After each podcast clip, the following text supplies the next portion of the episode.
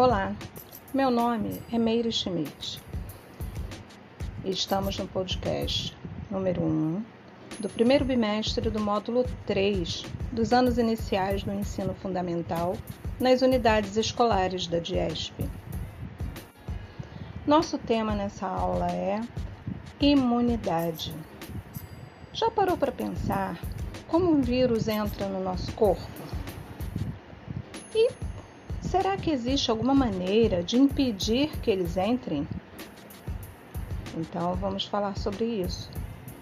Bom, os vírus são seres muito pequenos, menores ainda que uma bactéria e que a gente só vê usando um microscópio. Mas como é que um vírus entra na gente? O nosso corpo tem barreiras que tentam impedir essa entrada. A pele é uma delas. É uma barreira natural que o vírus consegue ultrapassar quando temos uma ferida, por menor que ela seja. O vírus pode entrar também através dos olhos, da boca e também através do nariz. Uma vez dentro do nosso corpo, o vírus precisa entrar na célula para que ele possa se multiplicar e sobreviver. Para isso, ele se encaixa na superfície de uma célula como se fosse uma chave que se encaixa perfeitamente numa fechadura, o que facilita a sua entrada.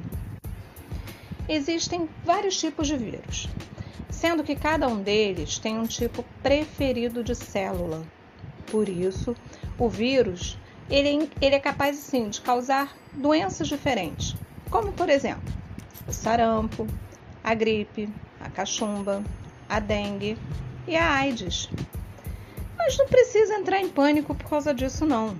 O nosso corpo possui células que são capazes de se livrar dos vírus e assim impedir a doença.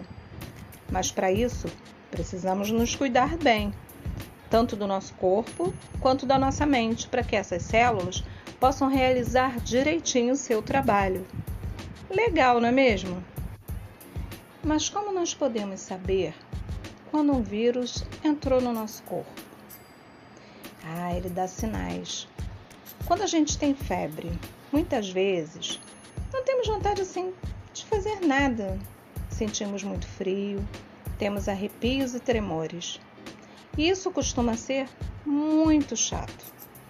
A febre é um sinal de que está acontecendo alguma coisa em nosso corpo e é preciso agir. O nosso corpo tem uma temperatura constante, entre 36 e 37 graus, que é controlada por uma área do cérebro chamada hipotálamo.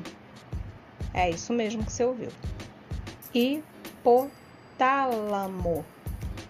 Em algumas situações, como na gripe, em infecções, como infecção de garganta ou quando ficamos um tempo excessivo no sol, algumas células do nosso corpo, chamadas de leucócitos, liberam substâncias que sinalizam para o hipotálamo. Quando essas substâncias chegam pelo sangue ao hipotálamo, a temperatura do corpo aumenta e é nesse momento que temos febre. O aumento da temperatura funciona então como um sinal. Ela diz que alguma coisa está errada no nosso corpo e que é preciso agir. Muitas vezes, a febre vai embora sozinha. Basta tomar alguns cuidados, como tomar bastante água e um banho, geralmente frio, para fazer com que a temperatura baixe. E ela acaba indo realmente embora. Mas se ela continuar durante alguns dias, estiver acompanhando outros sintomas, ou se a febre for muito alta, aí a gente tem que procurar um profissional da saúde para poder ajudar.